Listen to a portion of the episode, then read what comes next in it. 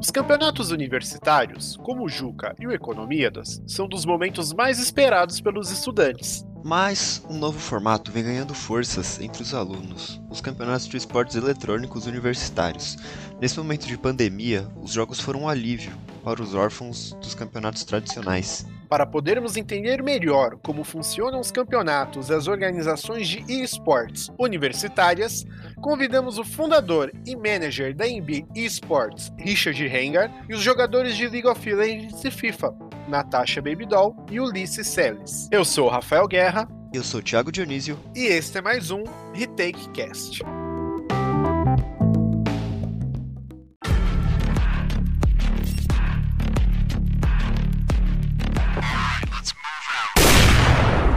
Natasha cursa administração, né? E o Ulisses cursa engenharia de produção, que são cursos que geralmente são de atléticas diferentes, né? E como que funciona isso? O AMB Sports ela é ligada a alguma atlética ou não? Ela é uma organização que abrange a faculdade inteira? Quando foi criado lá atrás, né, eu pensei em fazer uma atlética mesmo né, para ter tipo, uma representatividade, mas depois de um evento que teve presencial lá na faculdade, onde, uhum. a, gente, onde a gente criou os dois primeiros times, né, que foi o de LoL e o de CSGO, é, eu conversei com o marketing da faculdade e aí a gente conseguiu criar uma entidade oficial, né? Foi um, projeto, foi um, projeto, que era de alunos para alunos, né, para fazer engajamento, é, mas aí a gente não quis fazer uma atlética porque a gente teria apoio da faculdade. Quando a gente tem apoio da faculdade, então a gente negociou com o marketing, por exemplo, o uso da marca, né, da EMB. No uhum. nosso uniforme a gente tem a marca da EMB no peito. Então demorou aí para conseguir aprovação, né, para a gente poder representar oficialmente a faculdade no Brasil inteiro. E aí por a gente representar a EMB, eu consigo unificar os campos no time e também to todos os cursos possíveis. A gente consegue criar alguns algumas lineups aí, alguns times um pouco mais fortes, né? Que a gente não tem essa limitação de curso, limitação de campus que tem em algumas outras universidades, entendeu? Mas você falou do apoio da faculdade. Que apoio é esse que a faculdade dá? Porque vocês usam o nome da faculdade, certo? A faculdade dispõe de computadores para vocês poderem fazer os treinamentos do, dos times. Como funciona esse apoio? É, então, o que acontece? No começo, né? Como eram só dois times, a faculdade conseguia prover uniforme, né? Uhum. Ela dava moletom, em alguns, quando a gente participava de algum evento grande, né? Gente conseguiu ganhar bastante coisa no começo porque era pequeno, né? Era só tipo 10 jogadores. Hoje a gente já tá aí é, em quase 80 membros, né? Mais ou menos. Então a gente não consegue, tipo, a mesma coisa que antes, né? Que é tipo uniforme, teclado, mouse para todo mundo. Mas Legal. a faculdade ela, ela paga a inscrição de todos os jogadores no campeonato. E a premiação fica inteira com os jogadores. Além disso, os alunos conseguem validar horas complementares, né? É, também na, na faculdade. Todo final de semestre eu oriento os alunos, né? Que, que participaram dos campeonatos, treinaram, se dedicaram de alguma maneira para para a organização. Tem uma categoria lá nas horas complementares que eles conseguem validar também para ajudar aí na conclusão do curso. Também intermedia algumas parcerias, né? Então, por exemplo, a gente tem parceria hoje com a Max Arena, que é uhum. é a Lan House lá na, que fica na Moca, né? Então a gente usa, o, usa a LAN para treinar. Usava, né? Antes da, até antes da pandemia, né? Por, por conta da pandemia a gente não tá usando mais, mas a gente pode usar a Max Arena para treino. E aí alguns jogadores, por exemplo, de CSGO, de LoL, né? Já jogou finais de campeonato direto na Max. A gente usa a estrutura da Max para jogar lá, entendeu? Eu acho que em São Paulo hoje é uma das maiores arenas que a gente tem de esporte eletrônico. Sim, eu, né? eu acho que é tipo da América Latina, eu acho, assim, a Max. Ela é gigantesca. Natasha e Ulisses. Como o Richard falou, tem todo esse papel do, dos esportes eletrônicos, junto com os jogadores, junto com os alunos que acompanham o time. E o que a gente quer entender um pouco também, vindo de vocês, é qual o papel que vocês estão vendo do esporte eletrônico, socialmente falando, na vida dos jogadores hoje. Porque quando você, sei lá, quando eu entrei na faculdade em 2013, em Morumbi não tinha um time de esporte eletrônico. Na verdade, poucas pessoas acompanhavam esporte eletrônico. Então, é que assim, a minha trajetória, por exemplo, eu jogava LOL há muito tempo, né? E eu já participava de campeonatos não da faculdade, de, de outros times. Eu já participei de um time de Curitiba, de outros times, já foi pra semifinal e tudo mais. E quando eu cheguei na faculdade, a primeiro momento, eu queria entrar ainda no. Acho que era na torcida, né? Líder de torcida, uma coisa desse tipo. Só que eu jogo LOL, né? Então, pessoa meio sedentária, vamos falar a verdade. E quando eu descobri, uma pessoa da minha sala mesmo veio falar que tinha essa parte de esportes e que existe uma, uma atlética que é a Guache, né? Uhum. E, eu, entro, eu entrei primeiramente nela. E depois, aí que me apresentaram o Richard, aí me falaram do, do time feminino. Eu passei pro time feminino, aí na época ainda eu comecei a jogar mid. E, e assim, foi, foi tudo meio que é, indicação de outra pessoa, sabe? Foi chegando em mim aos pouquinhos. Aí foi uma das jogadoras que me chamaram pro time, que é a minha ADC, minha antiga ADC. Cara, é incrível porque aí eu conheci um mundo totalmente novo, sabe? É, e tem algum processo seletivo? Como é que funciona o processo seletivo para caso algum aluno queira ingressar no time? É, tá. A gente faz duas, duas, duas, seletivas no ano, né? Tem no início do ano e no meio do semestre. É, a gente faz a divulgação por e-mail, né? A faculdade manda o um e-mail. É, eles têm aquela carta semanal, né? Com as novidades da semana que eles mandam para os alunos, o portal da EMB. Uhum. E aí a gente consegue encaixar na comunicação da faculdade para eles mandarem para todos os alunos dentro do portal da EMB. Que abriu, abriu inscrições para a EMB Sports, beleza. A gente tem a página do time, a gente tem Instagram. E a gente tem a, ativação física, né? Que é passar de sala em sala, né? E chamar o pessoal para vir jogar, apresentar como é que funciona o time e tudo mais. No caso da Natasha, ela entrou num momento em que o time feminino estava precisando e estava faltando gente, né? Então, por isso que no caso dela, ela tipo, nem teve tryout direito. Ela simplesmente precisou querer jogar e ela tinha nível competitivo para jogar e ela entrou. Muito Já legal. no caso do Ulisses, não. No caso do Ulisses, ele, tipo, jogou o campeonato, né? Ele, ele ficou entre os melhores e ele foi selecionado. É você mesmo, Richard, ou cada esporte eletrônico tem o seu próprio especialista para poder fazer essa seleção? Até pouco tempo atrás, eu que fazia todos os tryouts, né? Eu tá. trazia sempre um especialista junto comigo, né? Porque eu avalio, tipo, compromisso, a agenda, né, da pessoa. Tem muita gente que quer participar, mas ela não tem tempo para participar. Né? Uhum. E a gente acaba perdendo jogadores bons por isso. Que eles querem jogar, mas eles não podem treinar, e aí acaba não fazendo sentido ele, ele tá com a gente, sabe? E alguns têm, têm outros compromissos, né? Às vezes o cara tem um cursinho, ele namora, ou ele precisa visitar a família, ou ele trabalha de fim de semana, enfim. Ele tem alguma limitação que impede ele de participar dos campeonatos. Então, por melhor que ele seja, tipo, não faz sentido ele estar tá no time, porque ele não vai conseguir Sim. jogar os campeonatos por nós, entendeu? Uhum. É, então, assim, é sempre eu e mais alguém que faz a avaliação dos jogadores, né?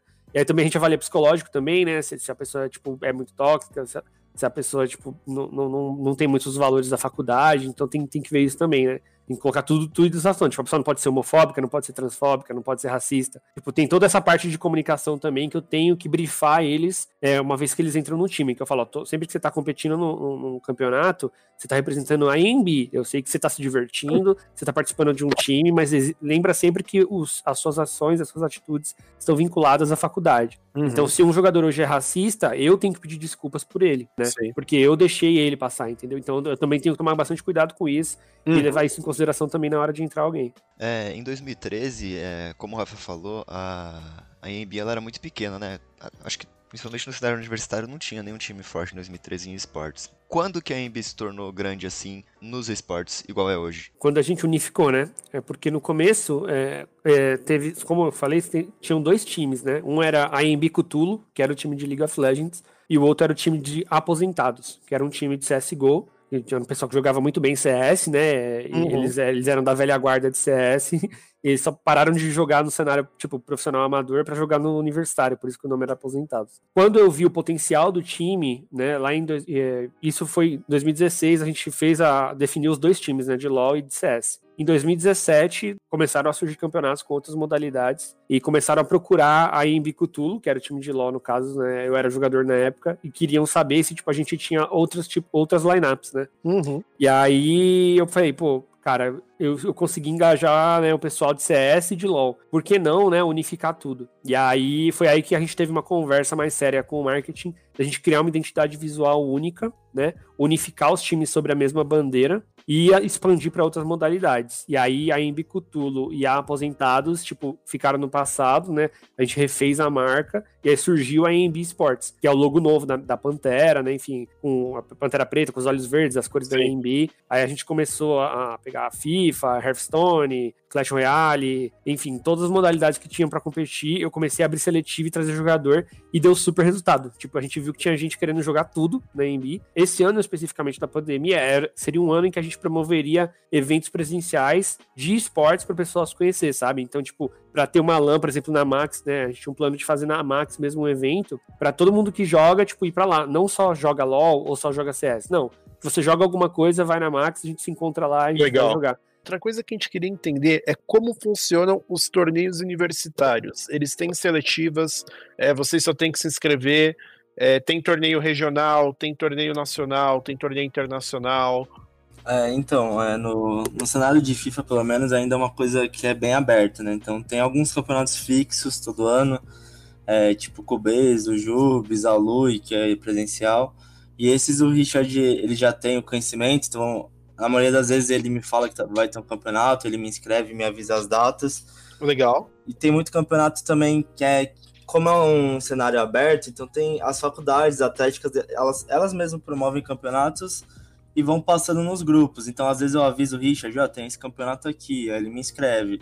Às vezes ele vem com um campeonato novo também, mas ainda é uma coisa muito aberta. Mas é, esse ano, principalmente, acho que por causa da pandemia também, o cenário de FIFA acabou crescendo muito. Aí tem a Federação Brasileira né, dos Esportes Universitários, eles entraram no mundo do esporte também, e eles focaram bem no FIFA, assim. Eles viram que eles fizeram os campeonatos pilotos e o FIFA foi o que teve mais participante. Então eles decidiram esse ano focar mais no FIFA. Então eu até acabei sendo campeão brasileiro, né? Joguei sul-americano, fiquei top 1 sul-americano e cheguei até a jogar o campeonato mundial, que era para ser presencial, mas por causa da pandemia acabou sendo online. Caramba. Uma experiência bem legal, fiquei top 8. E outra coisa que a gente queria entender como esse ano a gente está tendo toda essa pandemia do coronavírus, a gente não teve o Juca, por exemplo, que são jogos universitários de comunicação, né? Só que em contrapartida, os esportes eletrônicos não precisam necessariamente estar em, loco, né? Acontecendo no palco em si, no presencial. Vocês sentiram que teve um ganho para os esportes, esse fator não precisar estar tipo, no, no lugar, assim? Porque eu percebi que alguns campeonatos continuaram acontecendo. Então atrai mais público, vocês conseguem até melhorar um pouco a divulgação, quem não conhecia ainda em Bean Sports. É uma viagem mão dupla, né? Porque, uhum. por exemplo, a gente é constantemente convidado a evento presencial. Entendi. Então, tipo, a gente tá sempre na CCXP, na Campus Party, na BGS, né? É, a gente sempre é convidado ou faz algum, alguma ação, tipo, nosso time de CSGO já jogou no stand da Lenovo, da Motorola. A Red Bull também convida a gente a, a tirar umas fotos lá e a, a jogar enfim, no campeonato. Então a gente sente um pouco de falta disso, né? Mas, ao mesmo tempo, por exemplo, o Ulisses perdeu uma experiência internacional, né? Por conta Sim. da pandemia, né? Ele poderia ter ido jogar presencialmente lá no Mundial. Então isso pesa um pouco, mas, né, é, você percebe, tipo, até pelo número de vendas de, de videogames aí, né? Tipo, Nintendo Switch esgotado, Nintendo não consegue, não, tem, não conseguiu produzir Switch suficiente para vender pro pessoal, né?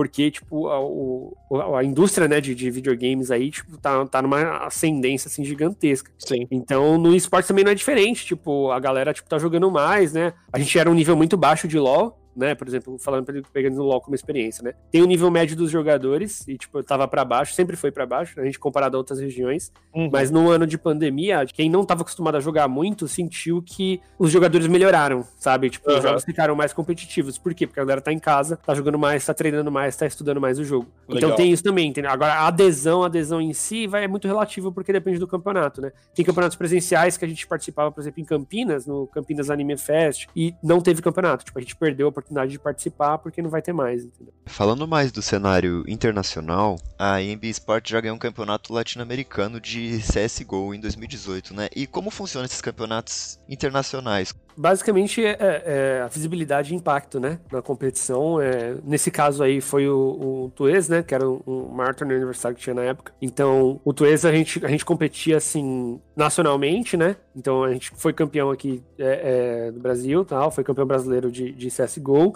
E aí, como representante né, do cenário universitário brasileiro, a gente foi convidado para jogar a final de Sul-Americano. E aí foram, foram três ou quatro times, se eu não me engano, lá no campeonato, e foi na, na Game XP no Rio de Janeiro. Então a gente teve que viajar pro Rio de Janeiro para jogar lá, entendeu? E aí foi totalmente custeado pelo campeonato, tipo hotel, estadia, né, alimentação. Aí a faculdade também ajuda com a, com a alimentação e com o transporte em caso de necessidade. Nesse caso, como o torneio pagou a passagem de avião e de volta para os jogadores, né, e pagou a alimentação e hospedagem, então, tipo, acabou meio que não fazendo sentido, sabe? Mas, por exemplo, eu, eu fui como manager, né, e aí o torneio, tipo, não pagava pro manager. Então a faculdade pagou meu transporte e minha alimentação, entendeu? Ah, legal. A faculdade é, foi, então, 100%. Isso, exato. Muito entendeu? legal. Tipo, eu, eu, eu, tenho os custos, né, de transporte e viagem, pego todos os comprovantes e tal, aí eu trago pra faculdade, falo, ó, gastei isso, vê o que vocês podem fazer aí. Aí eles pegam e me reembolsam depois. E pelo que vocês percebem, as outras faculdades também costumam fazer isso, de custear,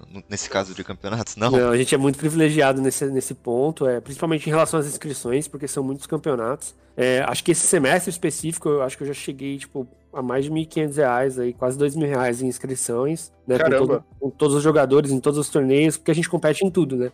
Uhum. Então é muita inscrição e muito torneio, muito jogador. E aí, a maioria das atléticas, por, ser, por serem atléticas, né?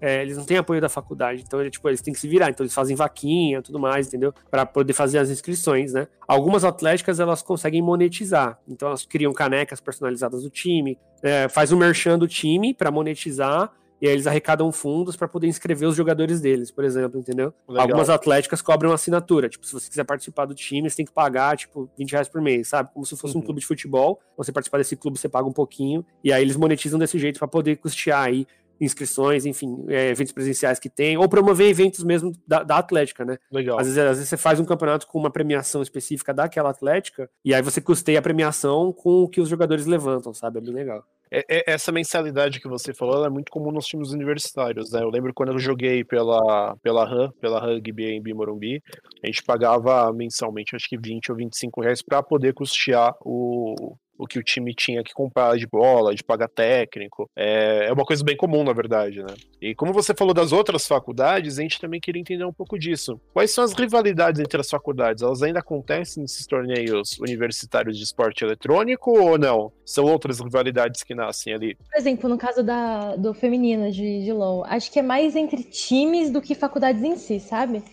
Tem o time da. Qual que era da Minerva? A Minerva uma... Federal da RJ.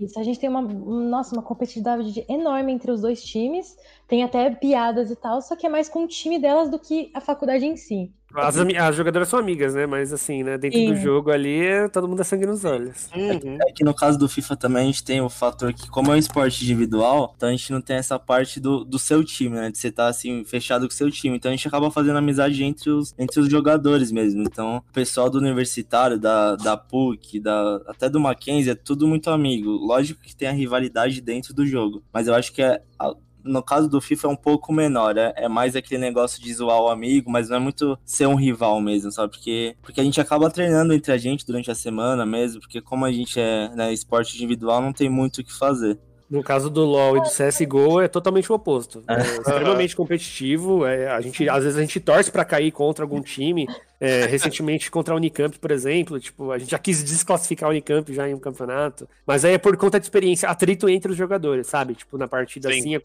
acontece algum atrito, pronto, ficou marcado, aí, aí os jogadores já ficam marcados. Ah, não, quero pegar esse time, quero jogar contra esse time. Por exemplo, é, influenciar por causa da faculdade e sim dos times mesmo, que é competitividade entre times. Uhum. Como que vocês veem a entrada dessas marcas, como, como Red Bull, por exemplo, tá tendo um crescimento dos torneios? Na minha opinião, eu acho isso incrível, porque eu sinto que finalmente a gente tem visibilidade e que como se eles se importassem realmente com a gente, sabe? Uhum. Porque se você for para pensar, você, você joga campeonato mais pela diversão. Por exemplo, a gente jogava nos campeonatos universitários é mais porque todo mundo gostava de jogar junto e tudo mais. E não tinha isso, mas quando começou, por exemplo, a Max, a, a Red Bull, eles começaram a se importar com a gente e tudo mais, foi tudo, tudo diferente. Foi meio que um incentivo a gente jogar mais, sabe? Que legal. É, a seriedade, né, no caso, né, vem junto com isso, né? Quando a gente, por exemplo, você sabe que você está sendo visado, né? E pode trazer algum tipo de retorno. Principalmente para quem está procurando uma carreira, por exemplo, né? Competitivo. Quero ser jogador profissional. Existe, existem olheiros no cenário universitário, por mais que o nível seja menor, tem muito jogador que acaba se destacando, né? Uhum. É, o Ulisses é prova disso, né? Esse ano foi o ano dele aí no FIFA, né? E ele foi extremamente visado aí, ganhou bastante patrocínio, enfim. Legal. Em breve, em breve vai ter spoilers aí, né, Ulisses? É, daqui a pouco já sai anúncio. Se quiser fazer anúncio em primeira mão, é aqui mesmo, hein? tá quase, tá quase. Essa semana sai aí. É, inclusive essa era até a nossa próxima pergunta, né? O quão comum é um jogador do universitário ir pro profissional, é, se descobrir, né? Acontece isso bastante? Eu vou respondendo assim mais pelo FIFA, né? Acho que eu não vi ainda nenhum caso acontecer, né? Como o Richard falou, vai ter novidades aí. Eu, isso então já você vai falar. ser o primeiro. É, eu assinei o contrato com o time profissional, então o anúncio acho que sai essa semana ainda. Legal. Mas eu ainda não tinha visto nenhum caso desse tipo, porque acho que é um cenário que está começando a crescer agora, né? Então teve muito campeonato esse ano, campeonato a nível mundial, sul-americano, então eu acabei ganhando bastante esse, essa visibilidade, né? Porque eu acabei ganhando, acho que a maioria deles, e também eu, eu comecei a aparecer um pouco no cenário profissional já em alguns campeonatos, então o pessoal começou já a já olhar com mais carinho para esse mundo aqui. Uhum. Eu já uhum. vi que nesse FIFA 21 tem caras que era do cenário competitivo que tá entrando no universitário também, que não sabiam, então Então, eu conversando com o pessoal, eu já vi que tem gente vindo. Então, acredito que aí para os próximos FIFAs, acho que até os outros esportes, mas falando mais do FIFA, acho que tem uma grande tendência a começar a aumentar essa, essa busca de jogador dentro do cenário universitário. É, é eu também tem... concordo com o Ulisses, porque, por exemplo, aqui no questão, ó, LOL feminino, né? Não tem certo um time feminino de LOL que seja profissional, sempre é misto ou alguma coisa assim, e sempre pegam poucas meninas, porque não é, como eu falei, o nicho é pequeno, não são muitas garotas que jogam nesse nível, nesse uhum. competitivo. Aí, só que o que acontece? Foi jogando pela INB que teve até um time que, tem, que quase eu fechei um contrato com um time. E foi a primeira vez que, ah, eu te vi você jogando ali, não sei o quê, vamos fechar um dia. Inclusive foi o Richard que mostrou pra gente e tal. Eu busco constantemente parcerias, né? Com, com o time como um todo, né? Uhum. E aí, por exemplo, ano passado a gente conseguiu fechar uma parceria com o Santos. É, a gente representou o Santos no, num campeonato profissional jogando LoL. Foi a, foi a Superliga do final do ano, né? Se eu não me engano, eles estavam com uma limitação em relação ao contrato dos jogadores deles, né? Então eles passaram por uma janela aí sem jogadores, eles não, não sabiam mais ou menos quem eles iriam escalar para competir. E essa situação com eles aconteceu ao mesmo tempo que a gente estava num processo de negociação de parceria. É, e aí, como, como boa fé, assim, o Santos falou: não, beleza, faz o seguinte: representem o Santos aqui nesse campeonato, vamos, vamos dar um, esse pontapé inicial, que aí em 2020 a gente conversa para formalizar uma parceria melhor. E aí a gente representou lá o Santos, né? Claro que o nível profissional tem uma, né, uma diferença gigantesca para o universitário. Então a gente realmente só passeou, né? Lá. foi, assim, para os nossos jogadores foi incrível. Eles nunca vão esquecer, né? Foi lá Sim. campeonato presencial, foi entrevistado, foi gravado, narrado, comentado. Mas, assim, é, a gente apanhou bastante e, e, o Santos, tipo, conseguiu competir lá o campeonato, né? E aí esse ano a gente daria início às negociações, só que por conta da pandemia tudo congelou, né? Entendi. E aí a gente não conseguiu seguir com as negociações dessa parceria que a gente teria com o Santos, né? Então a gente teve essa experiência, mas a gente já fez outras ações, né? Como eu falei, teve com a Lenovo, já com marcas, né? Foi, veio de aluno. Tipo, um aluno trabalhava na Motorola. Ele falou, cara, quero. A gente vai ter um stand lá na, na, na BGS. Eu acho que eu consigo colocar a gente lá. Aí ele me traz para essa conversa. E aí eu, fa eu faço as negociações e tal, para saber como é que vai funcionar. Eu procuro sempre trazer, tipo, a melhor coisa para os jogadores, entendeu? Então, se eles têm alguma oportunidade, enfim, eu quero promover isso para eles, sempre. Sim. E você saindo da faculdade, como que fica o time? Vocês já preparam essa, essa meio que passada de bastão para um, um novo manager ou, ou não? Você ainda é, vai continuar tocando então, o time? Você é pode continuar tocando o time? Então, eu tô. É algo que eu tô estruturando agora, né? Eu comecei a pensar nisso agora, porque uhum. basicamente, tipo, quando a gente faz um negócio do zero, né? Eu faço todas as inscrições e tudo mais, é, eu preciso de staff, né? No caso, Sim. né? Eu, eu, toquei sozinho por muito tempo, né? Até ficar saturado mesmo, tipo, de não conseguir conciliar profissional com pessoal e, tipo, e o time, o time, o time sempre exigindo tempo. Então, eu acabei delegando aí funções, né? Tipo, pra rede social, pra produção de conteúdo, uhum. pra fazer parte de secretaria, enfim, comecei a abrir vagas para staff, mas eu já penso num, num, cenário em que, tipo, eu, eu, deixe, eu deixe de ser manager, né, para ter um, um, novo manager no meu lugar e, e eu fique atuando mais como um conselheiro, assim, sabe? Que é o que acontece normalmente nas atléticas, né? Mas o meu sonho mesmo é, tipo, a gente chegar num ponto como é lá fora, né?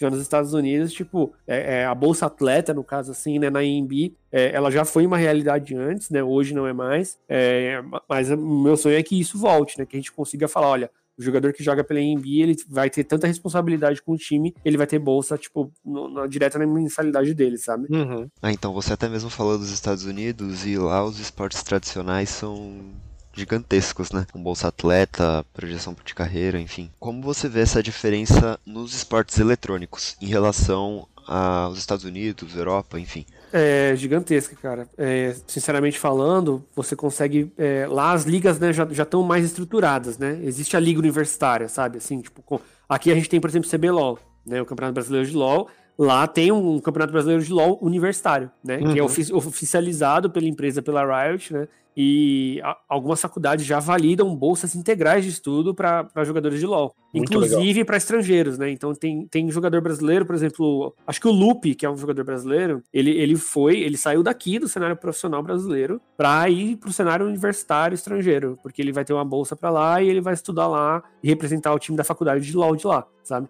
E isso se reflete para outras modalidades também. Depois que eu joguei lá o Sul-Americano, Mundial, eu recebi contato de fora, de faculdade, me oferecendo bolsa. Então, aí eu até fui atrás na época lá, eles me ofereceram acho que 60%. Teve faculdade que eu, depois pesquisando, conversei até com o técnico, cheguei a receber proposta de bolsa integral, mas aí acabou surgindo esse, esse contrato agora, né, para jogar profissionalmente esse ano, e eu resolvi dar uma segurada nesses, nesse projeto. Mas talvez para o futuro até eu mesmo possa pensar, talvez fazer uma pós-graduação lá fora. Então o cenário lá é muito forte. O FIFA que tá começando lá agora já tem já tem esses casos dos, da, dos coaches, né, oferecerem bolsas. Então eu sei que a parte de LoL, de Rocket League, que é um jogo muito forte lá fora também, tá muito grande. Então acho que o Brasil tem que começar realmente a abrir os olhos das faculdades daqui, porque acho que é tendência no mundo inteiro, né? Então lá já tá muito forte. Então eu espero que aqui no futuro esteja, esteja perto do que tá se tornando lá. E eu acho que isso até cara com nossa próxima pergunta, porque a partir do ano que vem a gente vai ter os torneios da SEX do Brasil, né? Eles estão prometendo uma liga internacional e isso envolveria uh, o universo brasileiro aí de esporte eletrônico. Como que vocês veem essas oportunidades de ligas internacionais, até pelo intercâmbio que isso pode gerar entre os alunos, é, sendo uma coisa até mais fixa, né?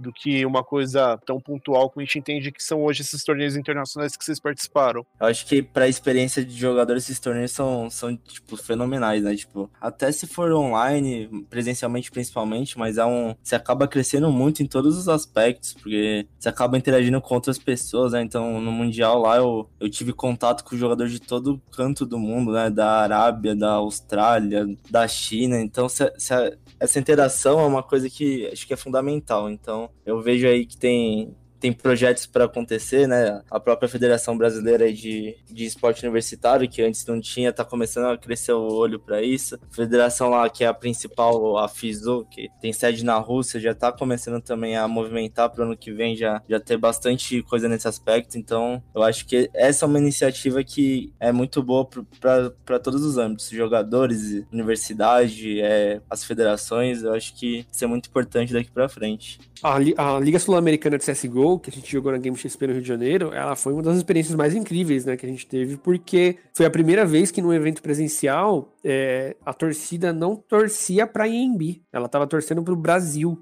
Teve episódios de, tipo assim, no meio do evento da Game XP, tinha, tipo assim, avós com seus netos, né? E aí o neto joga CSGO, ele queria, ele tá passando lá no evento, né, que é um evento de jogos e tudo mais, sentou ali para ver a, a, exibição do campeonato de CSGO, e aí, tipo, você via o avô comemorando junto toda vez que o placar de CSGO subia. Então a gente uhum. ganhava, ganhava um round no CSGO, o avô comemorava. Por mais que ele não entendia, tipo, a rotação, né, o meta, enfim, a granada que o cara tá calculando ali para jogar, ele não entende isso. Mas ele via o número do, do, do, brasileiro aumentar e o número do Peru diminuir, ou tipo, tá, tá menor, sabe? Tava 12 a uhum. 7, e o cara ficava, tipo, vidrado, entendeu? Ele, ele, ele porque assim, ele, você percebe que é um público, tipo, os nossos né, antepassados assim, ele, a galera, ele torce, tipo, com muito mais paixão até, né? Do que os nossos, nossos jovens, né, pelo Brasil, né? Tipo, a gente teve acostumado aí com a Copa do Mundo, né? Brasileira de futebol, então eles são mais dessa geração. Então, se fosse para torcer pela INB ali, ele ia, tipo assim, menosprezar, mas por ter a bandeira do Brasil ali, cara, ele super valorizou aquilo, sabe? Ele, ele, ele, ele ficou muito feliz,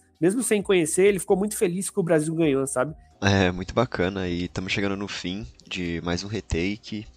E muito obrigado, Natasha, Ulisses, Richard, por toparem participar. Se vocês quiserem só se despedirem e até fazerem a propaganda de vocês, que a propaganda é alma do negócio, né? Então, eu, eu queria agradecer pela essa chance, né, de mostrar e falar que eu sou ex-campeã, entendeu? Com o nosso time da Indies feminina. E pedir para que as pessoas virassem, olhassem mais pra gente e dessem mais chance para as mulheres, sabe? Tanto no esporte inteiro, não importando seja CS, LOL. E eu acho muito incrível vocês darem essa oportunidade pra gente.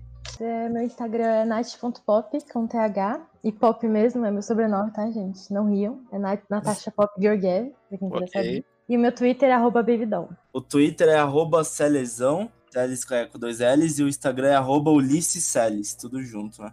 É, o Instagram do time é IMB Sports, né? Podem seguir a gente lá, curtir, compartilhar. A gente está em processo de migração aí nas redes sociais, né? Vai mudar um pouco a identidade visual dos posts, mas vocês conseguem ver, acompanhar nossas conquistas, né? As partidas eu divulgo lá, nos stories, tudo que está acontecendo na semana é publicado lá. É, vocês conseguem ver mais ou menos como é que é a jornada de um, de um time universitário, né? A gente publica por lá.